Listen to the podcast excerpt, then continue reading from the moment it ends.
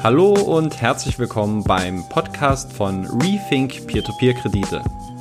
Mein Name ist Danny Neithardt und das hier ist der Finanzpodcast für intelligente Privatanleger, die sich gerne umfangreich und tiefgründig mit der Geldanlage Peer-to-Peer-Kredite beschäftigen wollen. Ich begrüße dich zur 15. und vorerst letzten Podcast-Folge in diesem Jahr 2019. Herzlich willkommen beim Rethink Peer-to-Peer-Kredite Podcast. Heute soll es um das Thema Peer-to-Peer-Kredite in der Wirtschaftskrise gehen. Das ist ein Thema, das ähm, sehr häufig nachgefragt wird, sowohl breit bei vielen äh, Bloggern, Publishern, wie sie dazu stehen, was sie dazu denken, aber auch bei mir persönlich ist es, glaube ich, hinter dem Thema äh, Fremdkapitalhebel bei Peer-to-Peer-Krediten sicherlich das nachgefragteste Thema. Und als Dankeschön für die Treue, für den Support im Jahr 2019 habe ich mir einige Gedanken zu diesem Thema gemacht, habe ähm, recherchiert und mir versucht jetzt nicht nur von anderen Blogs, äh, gerade aus dem amerikanischen Bereich, so die Rosinen der Erkenntnisse rauszupicken, sondern äh, mal so ein bisschen auch den eigenen Wirsing mal anzustrengen und zu überlegen, was sind eigentlich wichtige Impulse, die Privatanleger von diesem Thema für sich mitnehmen sollten. Das heißt, hier geht es nicht um eine klassische Schwarz-Weiß-Debatte, werden Peer-to-Peer-Kredite ähm, in Form einer Rezession äh, in sich pulverisieren oder ja, also dieses dieses Markante, dieses Extreme, was häufig immer bei diesem Thema Krise, Rezession, Crash irgendwie mitschwingt, so das möchte ich eigentlich gar nicht bedienen. Ich bin auch selber, muss ich sagen, kein Ökonom oder Volkswirt. Ich habe nichts mit Wirtschaft studiert, auch nicht keine Ausbildung im Finanzbereich. Deswegen fällt es mir tendenziell eher noch schwerer, diese globalen und vernetzten Wirtschaftszusammenhänge zu erkennen. Das ist ein sehr komplexes Gebilde. Dennoch möchte ich versuchen, hier ein paar Punkte herauszustellen, ähm, von denen ich glaube, dass Privatanleger, die in Peer-to-Peer-Kredite investieren, ähm, auf die man mal achten sollte. Wenn wir uns jetzt mal die Gesamtsituation anschauen, wir haben jetzt eine ähm, insgesamt mehr als, glaube ich, den längsten Bullenmarkt in der Geschichte. Also seit der letzten globalen Finanzkrise 2008 sind jetzt äh, elf, zwölf Jahre rum. Das heißt, äh, wir haben hier eine, einen ziemlich ordentlichen äh, Bullenmarkt gehabt und wenn man sich eigentlich so die Nullzinspolitik der Geld- und Notenbanken anschaut, könnte man eigentlich vermuten, dass dieser Trend auch im nächsten Jahr, in 2020, so beibehalten wird. Ähm, ich will einfach mal schauen, was könnte man jetzt effektiv aus einer Wirtschaftskrise mitnehmen? Wie würden Peer-to-Peer-Kredite dort in Zeiten eines wirtschaftlichen Abschwungs performen? Welche Auswirkungen würde eine Krise auf das Kreditgeschäft haben? Auf der einen Seite quasi die Urform, der Kredit an sich, aber natürlich auch für die äh, Peer-to-Peer-Plattform, die darüber steht. Und äh, um das zu analysieren, nun gut, ich habe keine Glaskugel mit äh, und ich gebe zu, ich habe auch keine hellseherischen Fähigkeiten. Aus diesem Grund bin ich eigentlich auch sehr vorsichtig und auch zurückhaltend, wenn es um dieses Thema geht. Aber da es eben für so viele Privatanleger interessant ist, wie ich zu diesem Thema stehe, möchte ich einfach mal sieben Impulse ähm, mit dir teilen, wie ich zu diesem Thema stehe und auf welche Punkte ich eigentlich auch mal bei diesem Thema achten würde, die manchmal auch so ein bisschen unter den Teppich fallen. Punkt Nummer eins, das ist ähm, erstmal eine Definitionsfrage, nämlich wodurch kennzeichnen sich eigentlich eine Wirtschaftskrise beziehungsweise eine Rezession?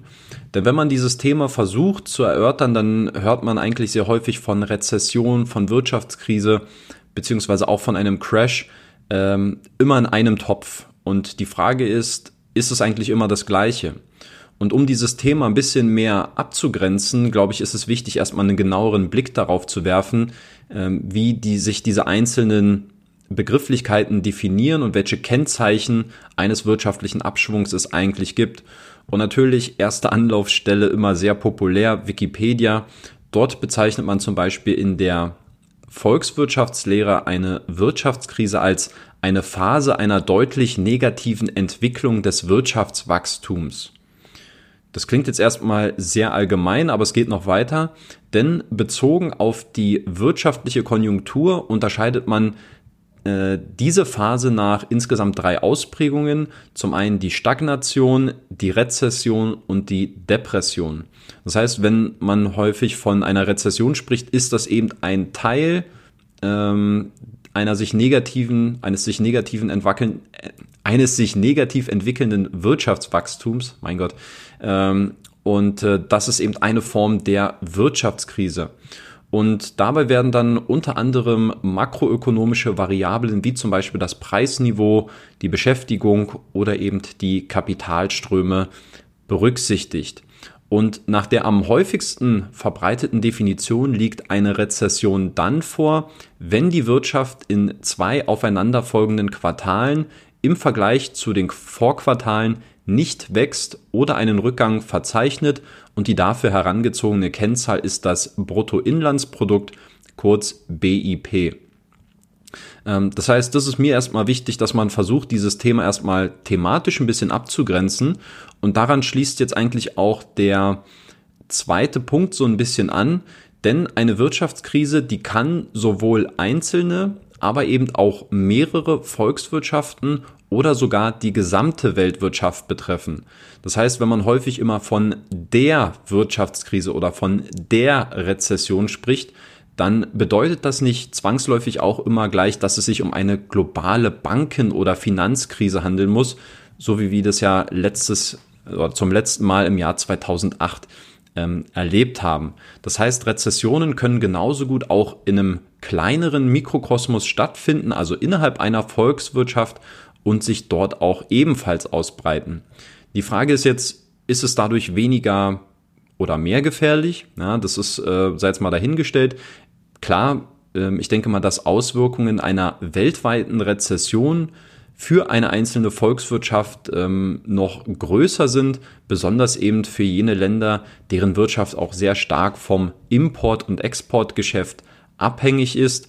Aber aus meiner Sicht, und das ist ganz wichtig, sollte man eben nicht nur immer auf diesen großen Kollaps der Wirtschaft warten, äh, der sicherlich irgendwann auch nochmal global einsetzen wird, sondern man sollte seine Sinne auch ein bisschen mehr für die Situation in den einzelnen Ländern schärfen, aus denen die Kreditnehmer kommen und wo das Kreditgeschäft auch abgewickelt wird. Denn schließlich gab es auch in Europa im letzten Jahrzehnt einige Rezessionen, wenn wir zum Beispiel an Spanien denken, die ja, ich glaube, in den Jahren 2012 bis 2014 auch eine sehr, sehr schlechte Wirtschaft hatten. Und warum sollten diese Auswirkungen, warum sollte diese Performance dort anders bewertet werden ähm, oder warum sollten hier andere Effekte bei der Kreditperformance auftreten im Vergleich zu einer ähm, sag ich mal, globaleren Finanzkrise, wo Spanien vielleicht auch von betroffen ist. Und eine ganz interessante Schlussfolgerung daraus wäre zum Beispiel, ob eigentlich die Peer-to-Peer-Anbieter, die ein Marktplatzmodell verfolgen, ob die denn nicht vielleicht auch besser geschützt sind. Denn in der Theorie könnte man ja jetzt ableiten, dass Peer-to-Peer-Plattformen mit einem Marktplatzmodell ähm, oder Anbieter, die auch meinetwegen Kredite in mehreren Ländern finanzieren, dass die eben auch besser vor einer Rezession, einer globaleren Rezession ähm, geschützt sind, als wenn sie nur in einzelnen Volkswirtschaften agieren würden. Und da denke ich mal, da kommt eben dieser Vorteil dieses Geschäftsmodells zum Tragen, weil es eben hier eine breite Diversifikation über mehrere Kreditnehmerländer gibt.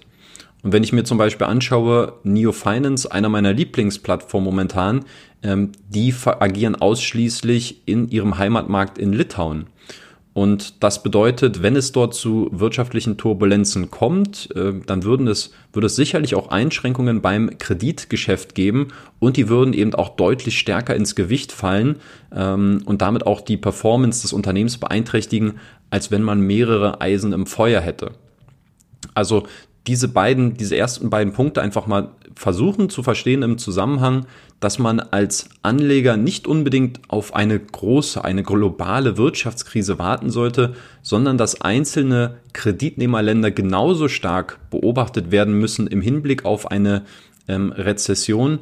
Und gerade wenn man seinen Investitionsschwerpunkt dort auch besitzt, und ich könnte ja sagen, wenn ich bei Neo Finance jetzt wirklich plane, auch äh, demnächst in den fünfstelligen Bereich zu investieren, äh, wie äh, krisensicher ist denn eigentlich der litauische Kreditnehmermarkt und gibt es dort vielleicht Vergleichswerte, weil ähm, das würde mich ja auch in einem globalen äh, Szenario sehr wahrscheinlich betreffen, aber es ist eben nicht ausgeschlossen, dass auch einzelne Rezessionen in Volkswirtschaften immer mal auftreten können, unabhängig davon, ob die ganze Weltwirtschaft äh, gerade den Bach runtergeht.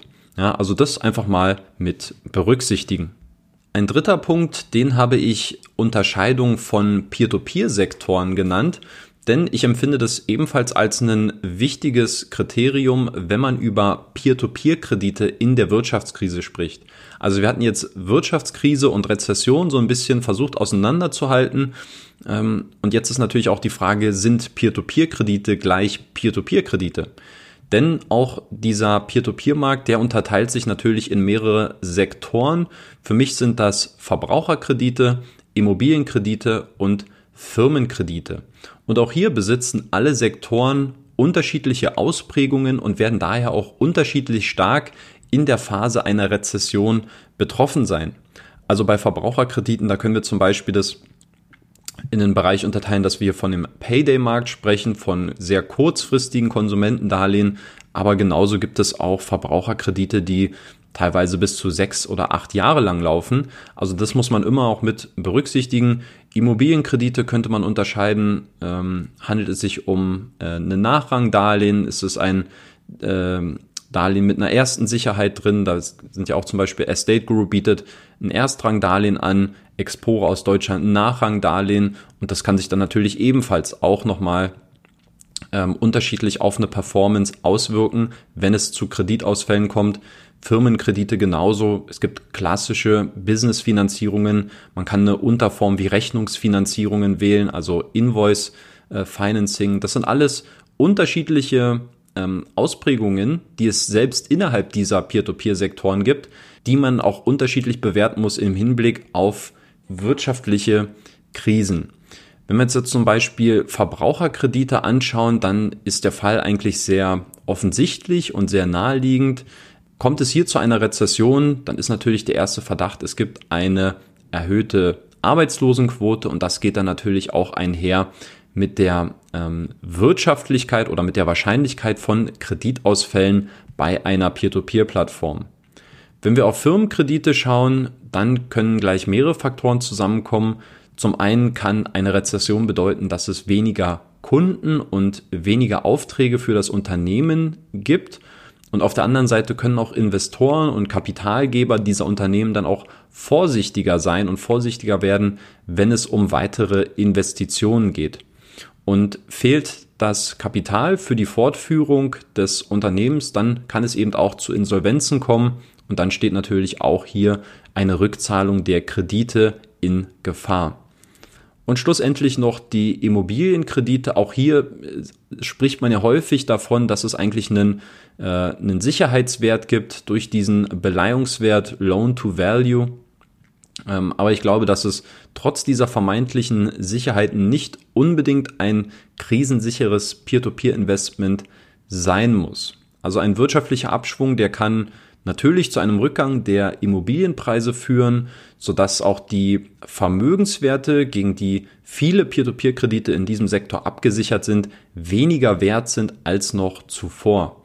Und meistens ist ja der Be Beleihungswert, der bietet natürlich auch immer so eine Art Puffer, aber wenn es eben ein Problem ähm, an Liquidität gibt, dann kann es eben durchaus bedeuten, dass so eine Immobilie auch deutlich unter dem Basiswert verkauft werden muss und das führt dann nochmal wieder zu ganz eigenen Problemen. Also mit diesem dritten Punkt einfach nur mal so ein bisschen ein Gefühl bekommen, dass äh, eine Krise natürlich sich auch unterschiedlich je nach Sektor, je nach ähm, Peer-to-Peer-Fokus auch unterschiedlich auswirken kann. Dann kommen wir zu Punkt Nummer vier und hier möchte ich auf das Kreditgeschäft von Lending Club in der Finanzkrise 2008 schauen. Eine der größten Schwierigkeiten ist ja sehr häufig immer auch erwähnt, ist eben, dass die Auswirkungen von globalen Wirtschaftskrisen auf das Peer-to-Peer-Umfeld nur sehr schwer zu beurteilen sind, da es eine vergleichsweise geringe Historie dieser ähm, Anlageklasse Peer-to-Peer-Kredite gibt. Und die Pioniere, die damals zu den allerersten Peer-to-Peer-Plattformen gezählt haben, wie zum Beispiel äh, Zoppa aus Großbritannien, gegründet 2004, äh, oder aus den USA, Prosper Marketplace 2005, Lending Club 2006, ähm, das, das sind natürlich alles noch sehr junge Unternehmen damals gewesen und als dann die Finanzkrise eingesetzt hat, 2007, dann waren diese Unternehmen mehr oder weniger noch in den Startblöcken. Ähm, deswegen, man kann es sehr schwer vergleichen, wie sich heutzutage Anbieter wie zum Beispiel Mintos oder Estate Guru, wie die sich eben in einer Zeit einer Finanzkrise verhalten würden, ähm, weil es da einfach keine vergleichbaren Daten gibt. Bondora ist ein Beispiel, die haben sich ja in der Finanzkrise 2008 gegründet, also da fehlt es einfach so ein bisschen an, an Daten, an Auswertungsmaterial, was man verwenden kann. Es gibt allerdings online zwei Blogs äh, aus den USA, die sich mit Zahlen von dem US-Anbieter Lending Club mal auseinandergesetzt haben. Die haben sich das ein bisschen näher angeschaut und beide sind dabei zu der Erkenntnis gekommen, dass es durchaus möglich ist, als Anleger mit einer positiven Rendite aus einer Rezession hervorzugehen und dass das besonders die Kreditnehmer mit einer besseren Bonität sind, die eben für eine positive Performance verantwortlich sind. Wir gehen beide mal durch. Äh, Block Nummer eins, der ist lendingmemo.com und hier wurde Lending Club im Zeitraum Dezember 2007 bis Juli 2009 ausgewertet. Und laut seinen Zahlen liegt der durchschnittliche Return für die Anleger bei 1,84 Prozent. Und die durchschnittlichen Kreditzinsen, die liegen äh, in einer Höhe von circa 12,54 Prozent.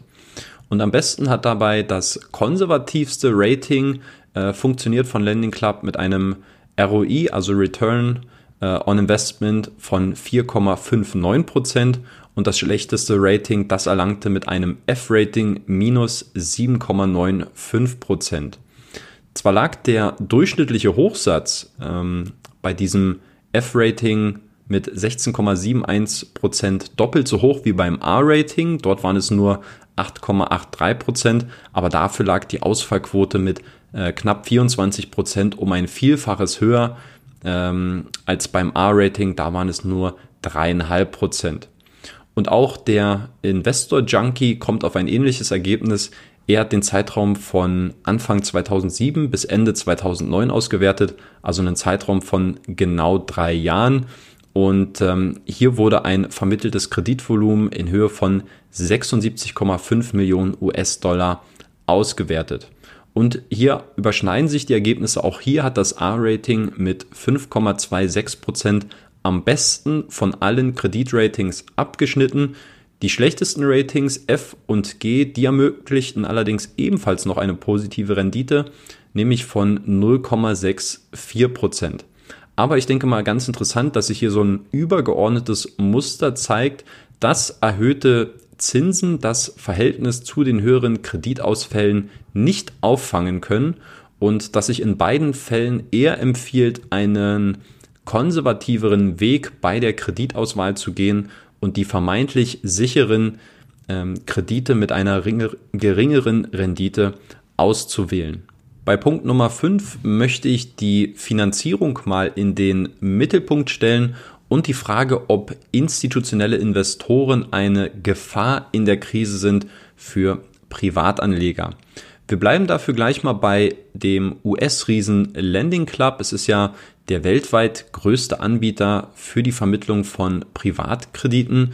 Und hier zeigt sich aus meiner Sicht, wie gefährlich eigentlich diese Finanzierungsstrukturen von Peer-to-Peer-Plattformen äh, oder wie gefährlich sich Finanzierungsstrukturen äh, von Peer-to-Peer-Plattformen in Zeiten einer Rezession auswirken können, besonders dann, wenn das Kreditportfolio sehr stark von institutionellen Investoren finanziert wird.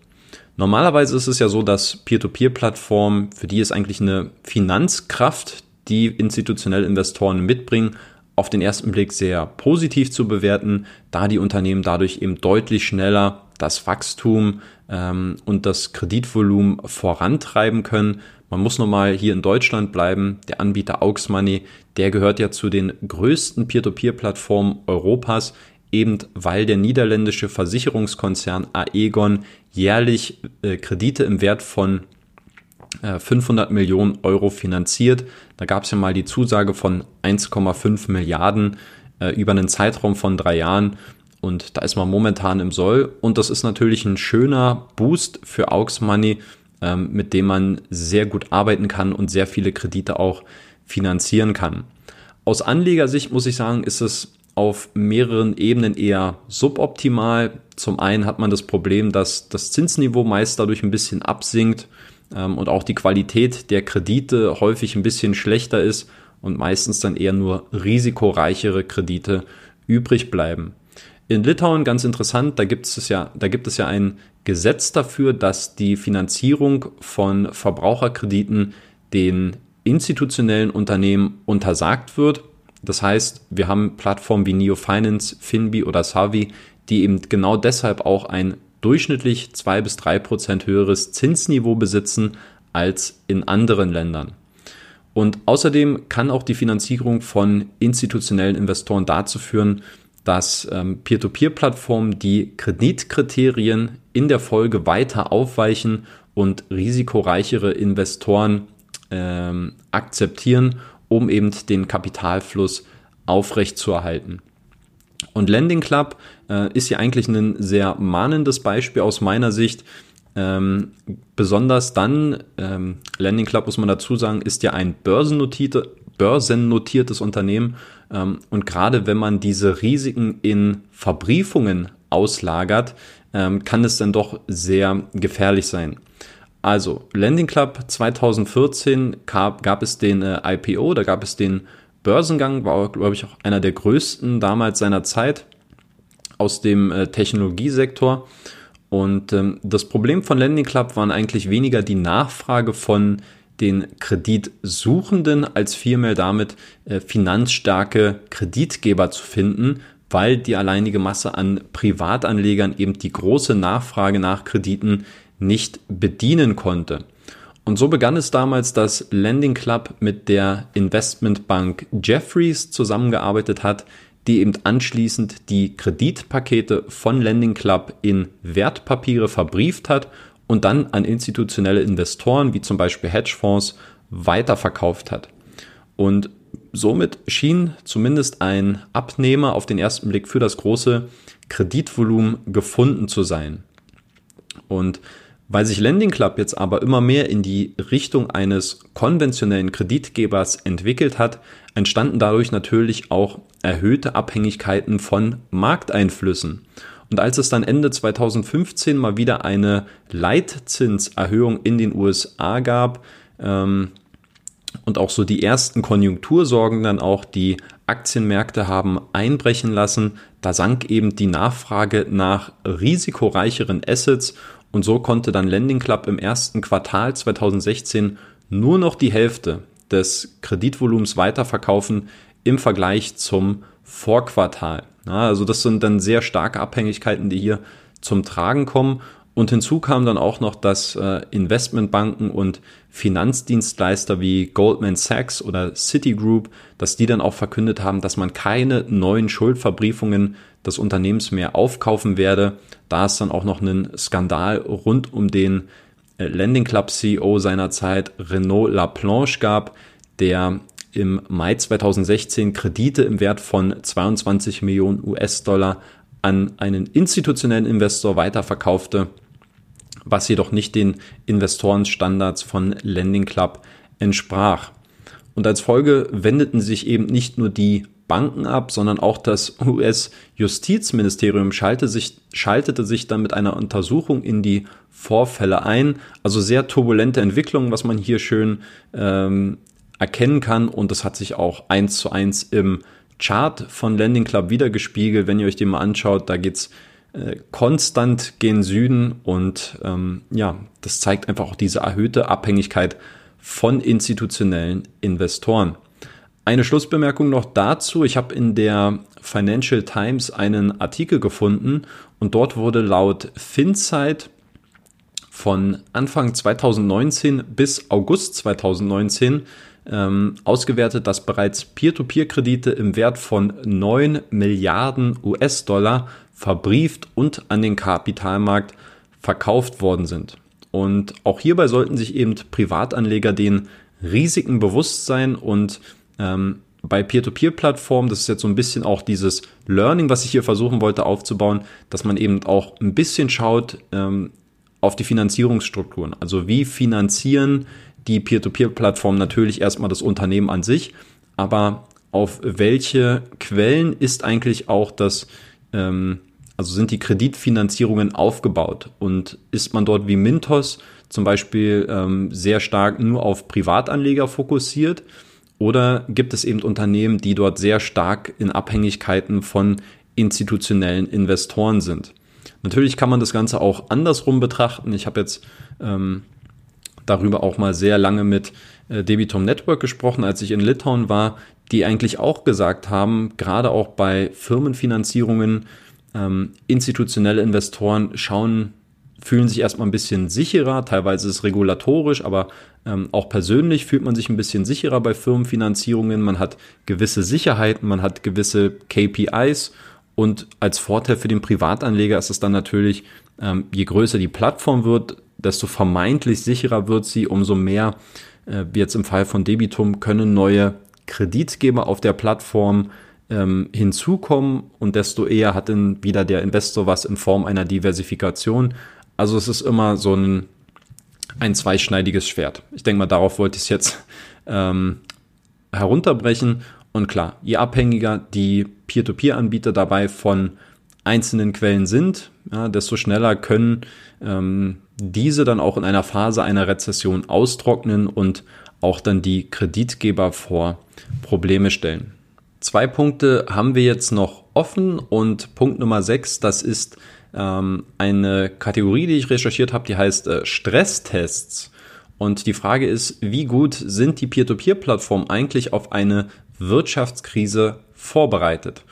Denn nur weil die meisten Peer-to-Peer-Plattformen noch keinen Abschwung erlebt haben, keinen wirtschaftlichen Abschwung mitgenommen haben, bedeutet das ja im Umkehrschluss nicht auch, dass sich diese nicht auch auf einen vorbereiten. Und seit 2018 haben sich gleich mehrere Peer-to-Peer-Plattformen einem eigenen Stresstest unterzogen, um die Belastbarkeit des eigenen Kreditportfolios unter extremen Schwankungen im Konjunkturzyklus zu testen. Es gibt ein paar Unternehmen, die haben das sicherlich gemacht und ihre Ergebnisse nicht veröffentlicht. Es gab allerdings auch ein paar veröffentlichte Ergebnisse. Dazu gehörte zum Beispiel Funding Circle, die ihr deutsches Kreditportfolio analysiert haben. Es gab die UK-Plattform Landbay. Es gab äh, die Immobilienplattform Estate Guru. Dort wurden die Ergebnisse allerdings nur an ausgewählte Publisher kommuniziert. Und dann gibt es noch das litauische Unternehmen Neo Finance. Also von denen habe ich jetzt ähm, öffentlich gefunden, dass sie innerhalb der letzten zwei Jahre so einen Stresstest mal durchgeführt und auch veröffentlicht haben. Äh, die Angaben dieser Stresstests, die sind vom Umfang her sehr unterschiedlich, ähm, genauso wie auch die Transparenz bezüglich der angewandten Parameter. Ich will das jetzt alles nicht im Detail aufdröseln. Ich habe mir aber überlegt, dass ich das Anfang 2020 mal machen werde und dort mal diese ganzen Stresstests der gerade erwähnten Plattform miteinander vergleiche. Dennoch ähm, hier mal die Ergebnisse der Stresstests übergeordnet, äh, global zusammengefasst quasi. Alle Ergebnisse kommen eigentlich oder alle Stresstests kommen eigentlich zu einem wenig verwunderlich positiven Ergebnis, einer positiven Fortführungsprognose. Dennoch wird bei allen Ergebnissen deutlich, dass Investoren auf jeden Fall mit einer sinkenden Rendite und auch mit höheren Ausfallquoten zu kämpfen haben werden. Grau ist dabei natürlich alle Theorie und sicherlich werden die einzelnen Parameter auch so eingestellt worden sein, dass man am Ende eben ein positives Ergebnis herausbekommt, dass man eben auch öffentlich kommunizieren kann. Wäre das nicht der Fall gewesen, glaube ich, wären die Ergebnisse wohl sehr unwahrscheinlich an die Öffentlichkeit gelangt. Schaut mal her, wenn es zur Krise kommt, dann wird das, dann wird der Laden bei uns zugemacht. Äh, ganz klar, solche, solche Mitteilungen, die spart man sich dann doch eher. Ähm, dennoch muss ich sagen, dass man aus Anlegersicht, ähm, und ich versuche hier erstmal das Positive zu sehen, ähm, wie natürlich auch in den Menschen, ähm, dass man aus Anlegersicht, denke ich, schon das erstmal als ein positives Zeichen werten kann, dass sich Peer-to-Peer-Plattformen vorausschauend überhaupt mit dieser Thematik befassen. Denn am Ende minimiert das natürlich nicht die, die eigene Verantwortung, die man als Investor hat, sich, kontinu sich kontinuierlich auch über diese Ausfallquoten der Peer-to-Peer-Anbieter zu informieren und im Hinblick auf die Sicherheit zu überprüfen. Aber ich finde es eben einen ähm, guten Indikator, dass Unternehmen proaktiv reagieren und sich auch damit befassen, was machen wir eigentlich, wenn ähm, gewisse Szenarien eintreten, wenn erhöhte Ausfallquoten auftreten, wenn wir gewisse Kostenblöcke runterfahren müssen. Wie entwickelt sich dann eigentlich unser, unser Unternehmen in mehreren Hinblicken? Ist ein sehr spannendes Thema und gerne dann die ausführliche Betrachtung der Stresstests dann Anfang 2020. Und der letzte Impuls, den ich jetzt für dieses Thema Peer-to-Peer-Kredite in der Wirtschaftskrise gerne an Privatanleger mitgeben möchte, ist für mich eigentlich gesagt auch einer der spannendsten. Und zwar sitzen Banken in einer Rezession eigentlich am längeren Hebel.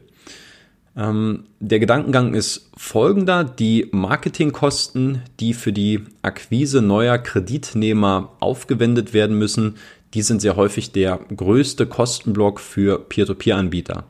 Und ich habe in der Financial Times mal ähm, zwei Daten dazu gefunden. Und zwar machen diese Akquisekosten für neue Kreditnehmer, die machen ein Drittel des Umsatzes von Lending Club aus aktuell und mehr als 40 Prozent bei Funding Circle. Und das Problem ist jetzt dabei, dass das erfolgreiche Kreditvergabegeschäft ist ja in erster Linie sehr stark von der Zinsdifferenz abhängig.